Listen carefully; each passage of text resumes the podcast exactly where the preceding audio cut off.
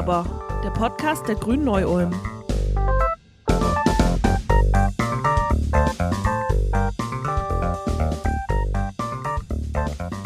Über zwei Jahre Pandemie. Das Coronavirus hat uns Menschen teilweise das Äußerste abverlangt. Weltweit belaufen sich die Todeszahlen im Zusammenhang mit Covid auf beinahe sieben Millionen Menschen. Das ist mehr als Berlin und Paris zusammen Einwohner haben. Die Weltgesundheitsorganisation hat die Pandemie zwar offiziell für beendet erklärt, das Virus existiert aber weiterhin.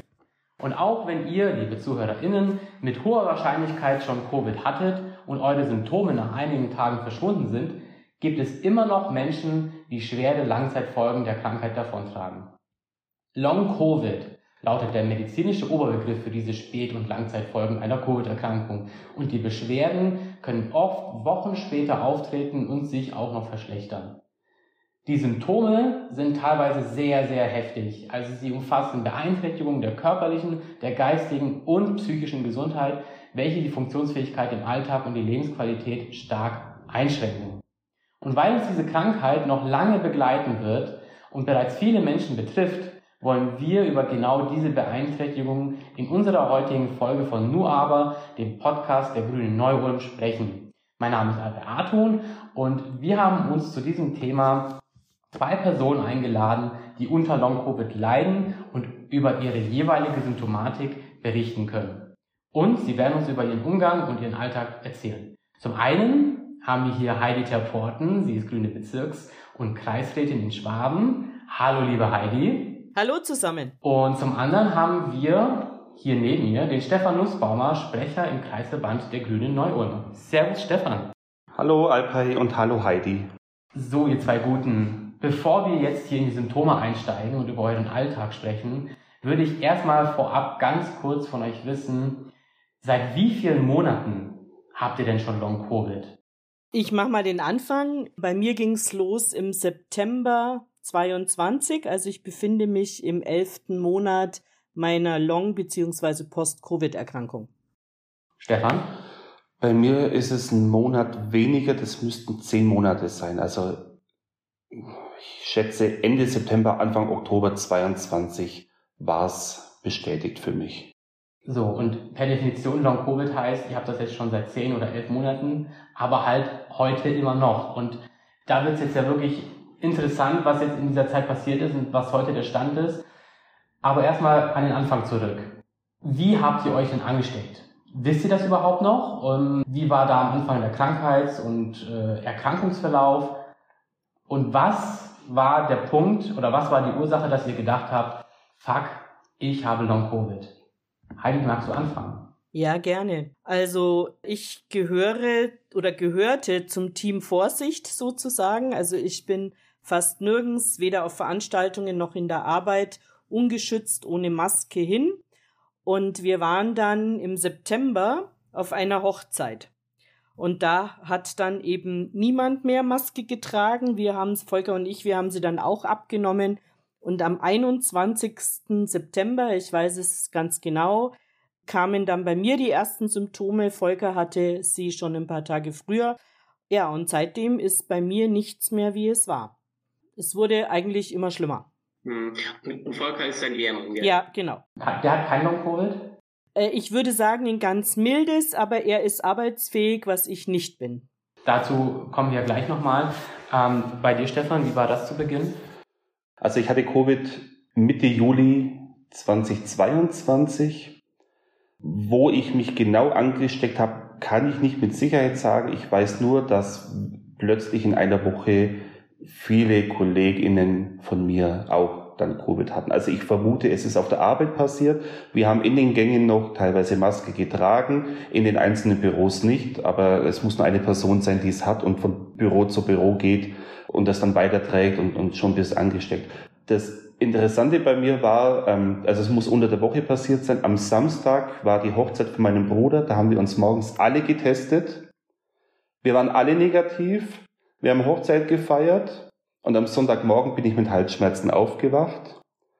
Und was nicht unbedingt unüblich ist für mich, also ich habe öfters mal irgendwie Kratzen im Hals und so, Aber ähm, das hat sich komisch angefühlt. Das hat sich angefühlt, als ob ich drei Schachten Zigaretten geraucht hätte. Also total verätzt irgendwie. Mhm. Meine Frau ist dann mit dem Fahrrad zum Bäcker und ich habe dann einen Corona-Test gemacht und habe den dann liegen lassen und komme nach einer halben Stunde wieder am Test vorbei und der war positiv. Und ich dachte mir, oh, shit. Hab dann sofort einen Rundruf gemacht, alle Hochzeitsgäste abgeklappert und habe zum Glück niemanden angesteckt, außer meine Frau zu Hause.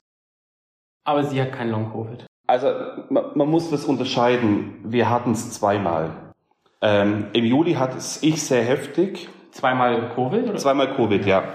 Im Juli hatte ich sehr heftig und meine Frau hatte es nur, ja, also leichter als ich zumindest. Sie hat keine Spätfolgen davon gehabt. Wir hatten es leider dieses Jahr im Frühjahr nochmal. Da hat sie es dann dafür heftig erwischt und mich relativ leicht. Und sie hat aber heute noch Folgen von ihrer zweiten Erkrankung. Mhm. Also da gehören zum Beispiel äh, immer noch ähm, wenig Geruchssinn, wenig Geschmackssinn und solche Dinge dazu. Mhm. Bevor wir jetzt dann auch darüber sprechen wollen, was ihr dagegen gemacht habt oder machen lassen habt, ist es natürlich interessant, Long Covid ist ja ein Sammelbegriff, der im Prinzip alle Symptome und Krankheitsbilder aufgrund von Covid, die danach aufgetreten sind, zusammenfasst. Wie ist es bei euch danach abgelaufen? Jetzt über diese zehn bzw. elf Monate hinweg. Wie war der Krankheitsverlauf? Du, Heidi, hast ja schon gerade gesagt, es ist eigentlich dann vor allem schlimmer geworden. Kannst du das mal so, ja. so einen Überblick geben, wie, die, wie der Verlauf da gewesen ist bei dir bis heute? Ich hatte eigentlich eher äh, am Anfang einen mittleren Verlauf. Ich habe auch dieses Paxlovid sofort von meinem Arzt bekommen. Und bei mir ging es im Prinzip im Übrigen auch mit starken Halsschmerzen los, die ich äh, über, also bestimmt acht bis zehn Tage hatte. Heftiges Grippegefühl und eine ganz starke Erschöpfung, Kopfschmerzen etc. Und all das wurde ich im Prinzip nicht mehr wirklich los. Also selbst als dann äh, der Test äh, negativ war und ich nicht mehr an der akuten Infektion gelitten habe, konnte ich kaum auf die Toilette allein, ich konnte mich nicht mehr duschen alleine, ich konnte äh, eigentlich nur noch auf die Couch. Stehen war schwierig. Länger sitzen als zehn Minuten war nicht möglich. Und das lief dann, ja, über einige Wochen und es wurde nur ganz, ganz langsam überhaupt besser. Ich bin dann tatsächlich im November in eine äh, ganzheitliche Klinik, in die Klinik für Naturheilweisen München-Harlaching gegangen die ich von anderen, die auch in Selbsthilfegruppen auf Social Media, in Facebook und Instagram aktiv waren, empfohlen bekommen habe, die tatsächlich ein äh, Long-Covid-Programm auch hatten, weil zu dem Zeitpunkt hieß es, heißt es noch Long-Covid, erst nach drei Monaten ist es dann wirklich diagnostiziert als Post-Covid, hochoffiziell, und war dann dort in der Klinik für zehn Tage und habe mich dort sehr, sehr gut aufgehoben gefühlt. Und äh, so war dann so der erste Schritt, wo dann auch die Diagnose da war. Und es kam halt leider auch die Diagnostik, weil ich schon vorher Fibromyalgie und eine leichte Fatigue hatte, dass es die Gefahr sehr groß ist, dass bei mir tatsächlich ME-CFS, also eigentlich die schlimmste Folgeerkrankung äh, von Long Post-Covid bestehen könnte. Und so ist es tatsächlich. Das macht mir auch nach wie vor am meisten Probleme. Ja, also aber der erste Schritt war tatsächlich äh, erstmal München im November. Ich hatte dann auch mal eine Wiedereingliederung probiert mit wenig einmal in der Woche zwei Stunden für ein paar Wochen und dann so ganz langsam konnte ich alles bleiben lassen. Im Januar, Februar das gleiche wieder. Ich musste die nächste Wiedereingliederung absagen, weil ich konnte immer, wenn ich in Ruhe war, ging's einigermaßen, aber sobald ich halt mehr gemacht habe oder täglich gemacht habe, sind die Symptome wieder sofort wieder schlimmer geworden. Und ich konnte dann in der Zwischenzeit schon natürlich auch wieder duschen, länger sitzen, länger stehen und gehen, aber alles ähm, noch in einem sehr, sehr verminderten Zustand. Und sobald zu viele Reize da waren, wurde es sehr viel schlimmer. Ich wurde dann auch ganz schnell, relativ schnell aggressiv. Wer das natürlich alles abgekriegt hat, war mein Mann. Der kriegt's immer noch ab, der Arme.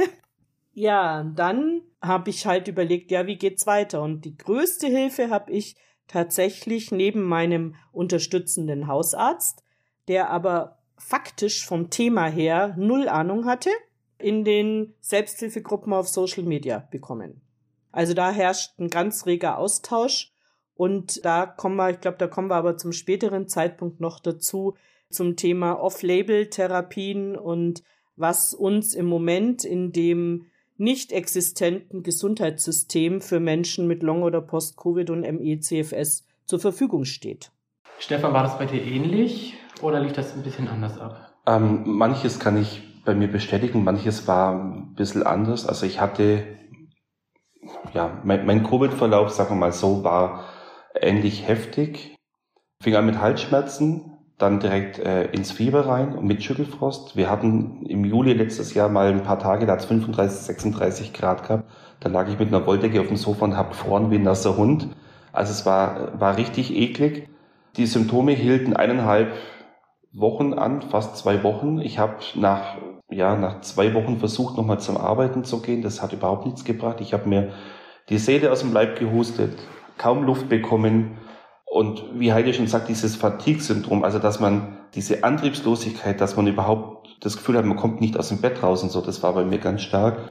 Das Schlimmste bei mir waren die, war die kognitive Beeinträchtigung. Also den Geruchssinn habe ich verloren, den Geschmackssinn habe ich nicht verloren. Der Geruchssinn kam aber so nach und nach wieder. Er ist aber immer noch nicht ganz da bei mir. Mhm. Aber äh, nochmal zurückzukommen, die kognitive Beeinträchtigung war bei mir das Schlimmste. Ich habe Leute gesehen und wusste nicht mehr, wie die heißen. Und das habe ich bis zum heutigen Tag. Also ich gucke die Leute an, mit denen arbeite ich seit zehn Jahren zusammen und ich komme nicht drauf. Und es zieht sich aber auch komplett durch. Wortfindungsstörungen.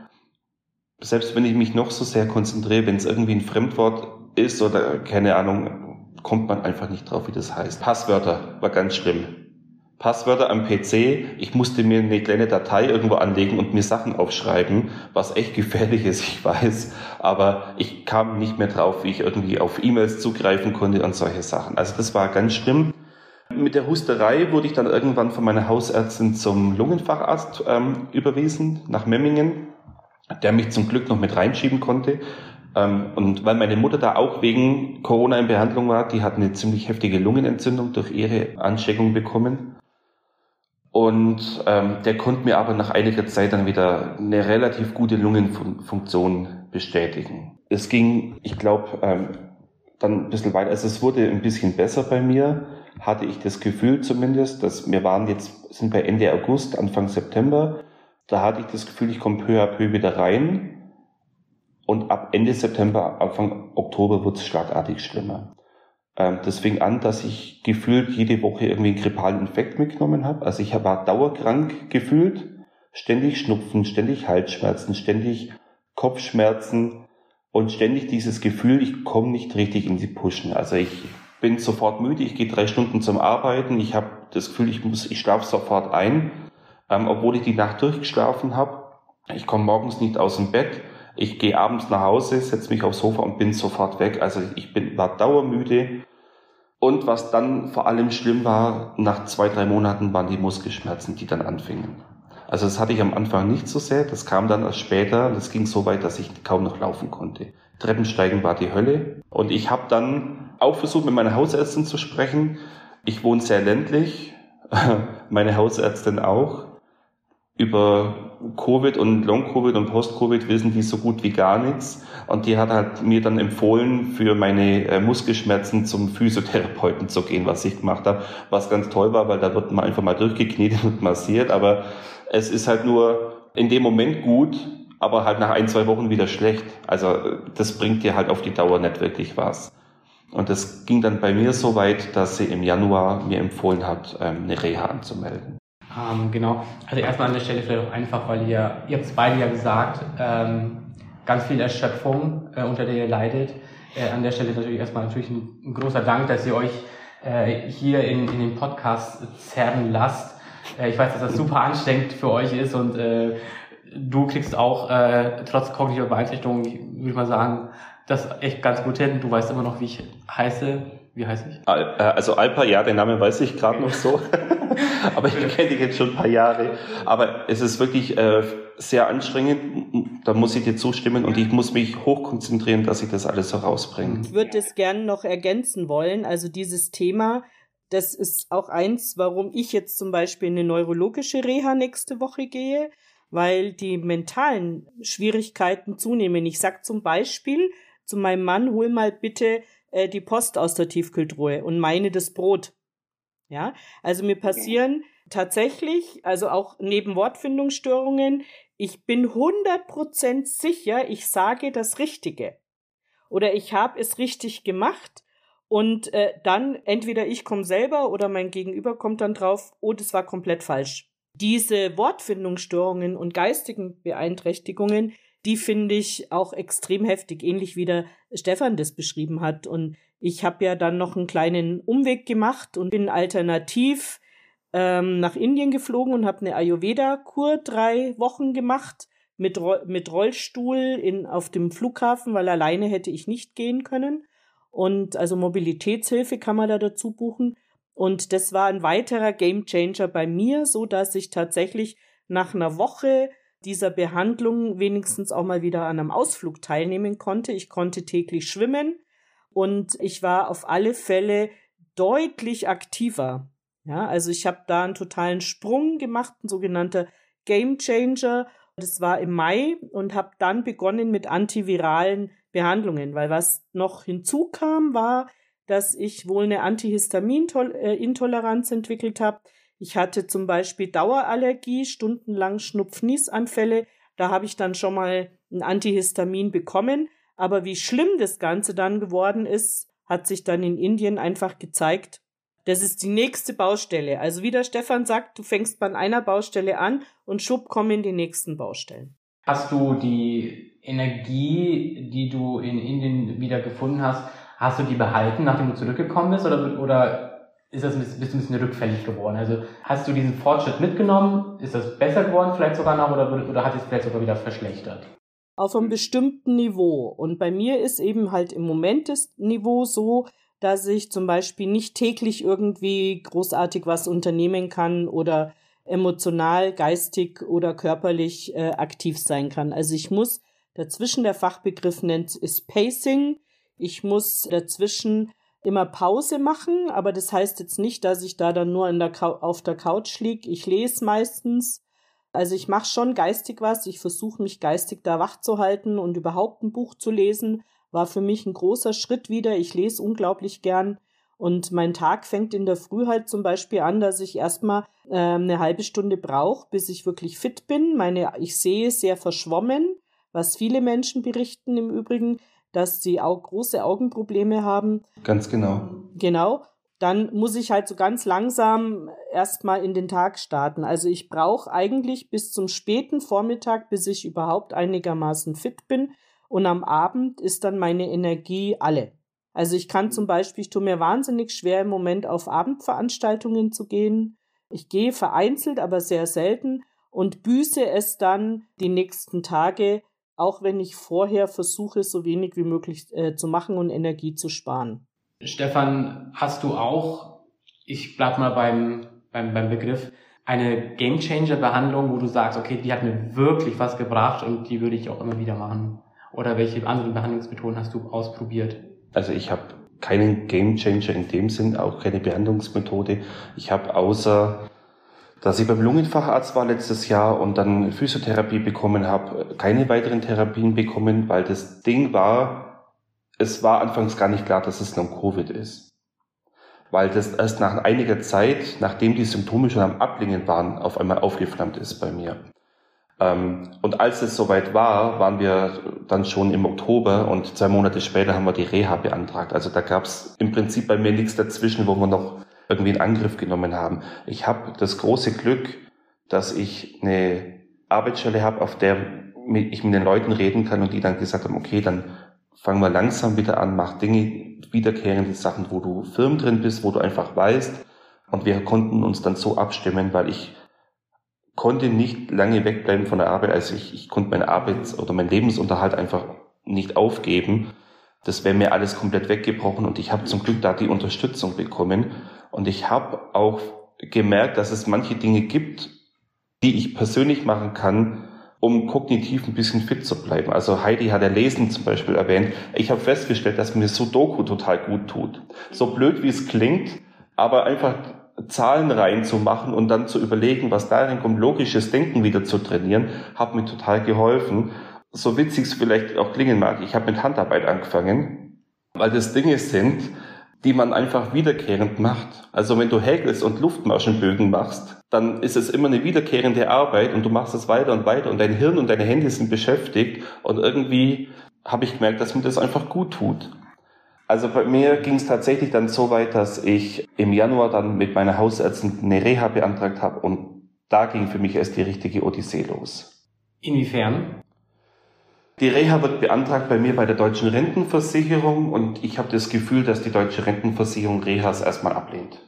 Hm. Also wir haben es richtig gut begründet, wir haben den kompletten Krankheitsverlauf reingeschrieben, wir haben alle Symptome aufgezählt, super Arztbericht dabei, auch vom Lungenfacharzt, es war alles mit drin und es kam wirklich nach zwei, drei Wochen einfach mal die Absage. Dann haben wir natürlich Widerspruch eingelegt. Ich habe manchmal das Gefühl, die deutsche Rentenversicherung rechnet unbedingt, nicht unbedingt damit, dass jeder Widerspruch einlegt. Vielleicht, wenn und wenn nur die Hälfte aller äh, AntragstellerInnen Widerspruch einlegt, ähm, dann müssen sie auch nur noch 50 Prozent aller Anträge ähm, genehmigen und, und zahlen. Das, ja, also das war das ist vermutlich die Methodik dahinter. War, wahrscheinlich. Also ich will jetzt nichts Böses sagen über die deutsche Rentenversicherung, aber es war einfach es war wie ein Schlag ins Gesicht erstmal, die Absage. Und dann haben wir Widerspruch eingelegt und dann ging's los. Dann haben die da noch was verlangt, ein Schreiben und hier. Und es kam alle zwei, drei Wochen ein weiterer Brief, ähm, wo sie noch irgendwas verlangt haben auf Dinge, die sie schon lange vorliegen hatten. Mhm. Dann wollten sie von mir wissen, ob ich schon beim Neurologen war. Natürlich konnte ich noch nicht zum Neurologen gehen. Also das war was, was wir in Angriff nehmen wollten, meine Hausärzte und ich. Aber ruf mal bei der Neurologie an, während alle Welt gerade Corona und ähm, Long-Covid und Post-Covid hat, da fragen sie dich als erstes, sind sie privat versichert? Dann kommen sie gleich, nee, Kassenpatient, ja, dann haben wir was Ende Dezember. So. Also hat es schon mal nicht funktioniert, das haben wir dann reingeschrieben. Dann wurde ich zu dem Gutachter geschickt. Das war eine der erniedrigsten Erfahrungen meines ganzen Lebens, muss ich sagen der hat mir von vornherein gesagt, dass es für ihn Long Covid überhaupt nicht gibt und dass es oft einfach nur Einbildung ist und also es war eine, eine richtige hm. psychisch anstrengende Tortur. Also äh, Long Covid hat dich zu Boden geschlagen, aber den Rest hat dir die deutsche Bürokratie gegeben. So ist es, ja. Hm. Und am Ende kam, und das war, war eigentlich der Witz, durch diesen Gutachter, ich habe keine Ahnung, was er der deutschen Rentenversicherung geschrieben hat, aber er muss offensichtlich das befürwortet haben, weil es kam dann drei Wochen später die Zusage, dass ich äh, gehen kann auf Reha. Und eine Woche später kam ein Brief, dass sie meinen Brief, ähm, den ich im Februar geschrieben habe, mit dem Widerspruch jetzt erhalten haben und dass es bald prüfen werden. Also ich habe das Gefühl, da weiß die rechte Hand nicht, was die linke macht. Ich habe äh, eine Woche nach der Zusage zur Reha einen Brief bekommen, dass sie meinen Widerspruch jetzt bekommen haben. Also total bescheuert. Mhm. Bevor wir gleich zu dem nächsten Punkt, den ich auf meinem Zettel habe, gehen, vielleicht ganz kurz nur, wo ihr euch gerade seht. Also wenn ihr euren Genesungsfortschritt anguckt, würdet ihr sagen, ähm, ja, also ein Ende des Tunnels ist absehbar, ich glaube, ich bin bald wieder gesund oder sagt ihr, es ist schon noch ein steiniger Weg, ich kann immer noch nicht arbeiten. Also wie optimistisch seid ihr? Wie gesagt, kurz und knackig. Also bei mir wird sicher noch ein längerer, ein steiniger Weg, bis ich tatsächlich wieder arbeiten kann. Ich habe auch keine Ahnung, mit wie viel Stunden. Ich gehe jetzt nächste Woche auf Reha und warte ab und hoffe, dass ich zumindest besser rauskomme, als ich reingehe. Die Befürchtungen meinerseits sind leider so, weil es vielen so geht, dass zu viel Aktivierung stattfindet, die beim ECFS eher schlecht ist. Da gehen tatsächlich manche schlechter raus, als sie rein sind. Ich bin so zweigeteilt, aber habe weiterhin die Hoffnung, dass ich Schritte machen kann und dass ich hoffentlich wenigstens wieder stundenweise arbeiten kann. Ja, vielen Dank. Ich glaube, die Frage ist vielleicht gar nicht so unsensibel gewesen. Es tut mir leid, jetzt bin ich da einfach wirklich hier mit äh, einfach hier reingeprescht. Ähm, trotzdem vielen Dank, dass du sie einfach jetzt ehrlich beantwortet hast. Ist bestimmt nicht äh, ganz so leicht, das einfach auch so auszusprechen. Stefan, Darf ich dir die gleiche Frage stellen? Klar, also da du nicht der Einzige bist, der mir die Frage äh, stellt, weil auch sämtliche Versicherungen, Krankenversicherungen, Renten und so weiter und Ärzte solche Fragen immer stellen. Also klar, das ist eine Selbsteinschätzung. Ich habe das Gefühl, es wurde ein bisschen besser. Das Problem ist, dass es bei mir schubweise kommt. Diese Muskelschmerzen sind nicht immer da. Ich war Anfang Februar auf einem relativ guten Weg, was die Schmerzen anging. Also wenn ich es mit Dezember oder Januar noch vergleiche, dann habe ich meiner Tochter beim Umzug geholfen und das habe ich um Wochen zurückgeworfen. Genau. Ähm, also ich hatte nicht nur ein, zwei Tage Muskelschmerzen vom Treppen rauf und runter und Sachen tragen, sondern das hat mich wirklich um Wochen zurückgeworfen. Wow.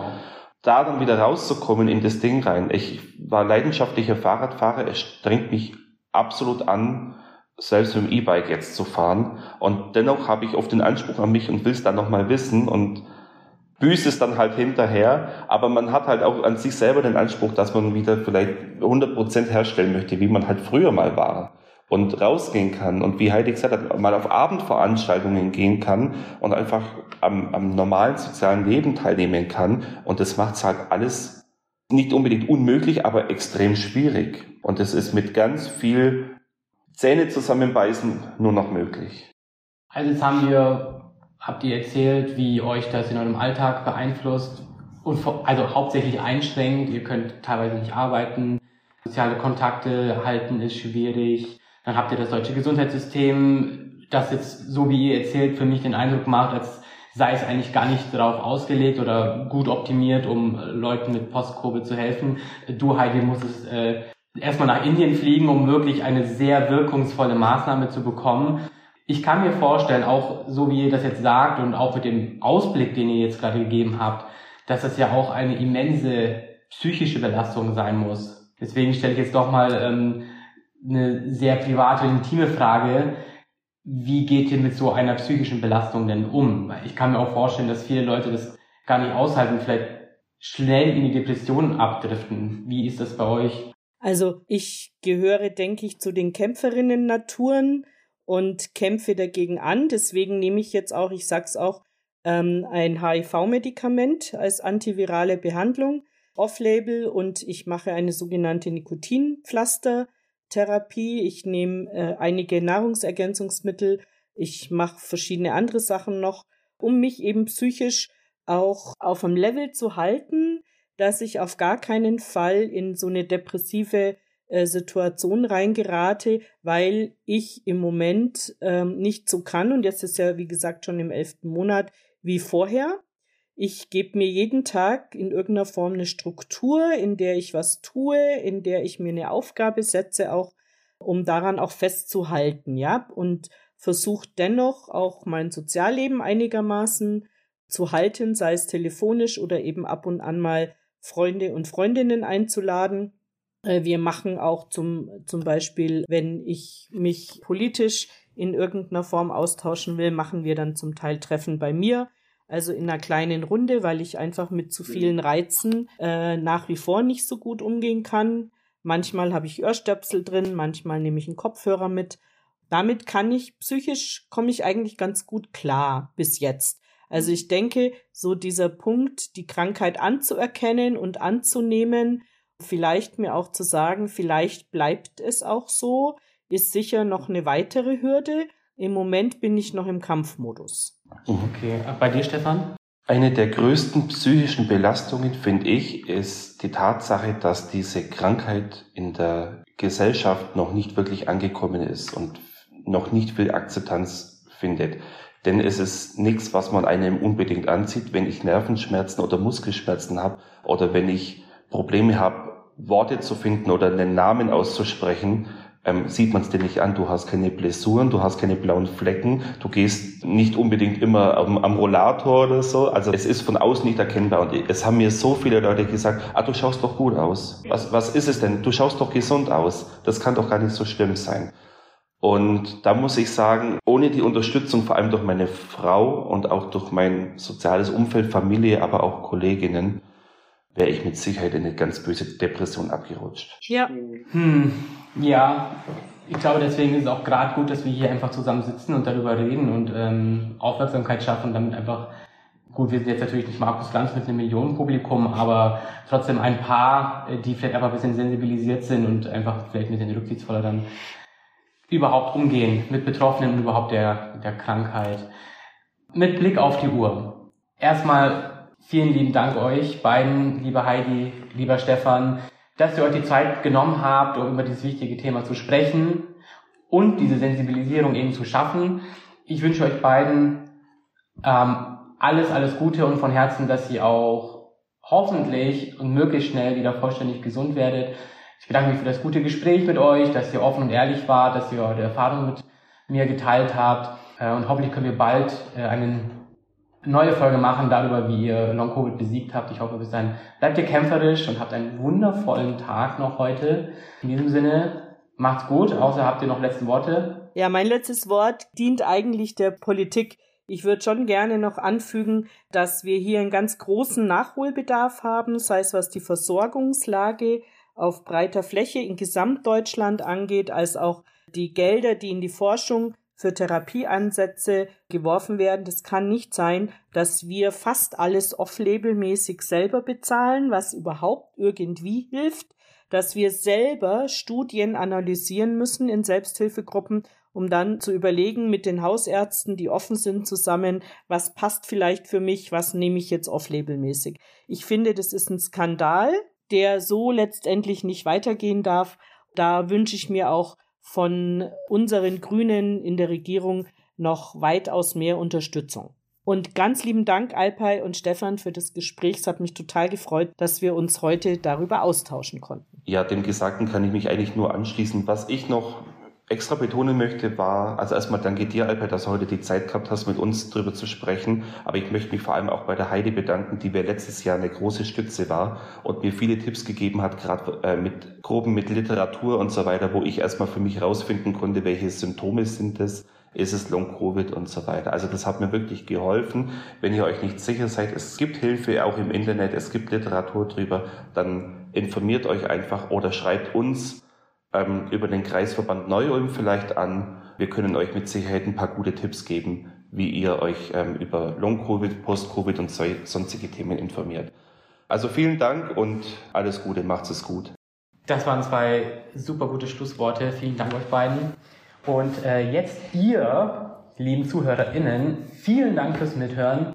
Vielen Dank für euer Feedback, das wir auch hier äh, in Neu-Ulm bei den Grünen immer wieder von euch bekommen. Ich hoffe, dass ihr das Gespräch heute genauso interessant gefunden habt wie ich.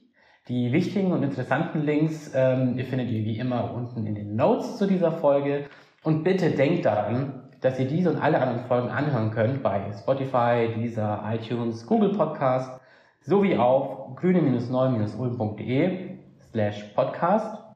Und wenn ihr diesen Podcast feiert, lasst bitte ein Abo da und sagt es den anderen. Und wenn ihr den nicht so gut findet, dann sagt es uns.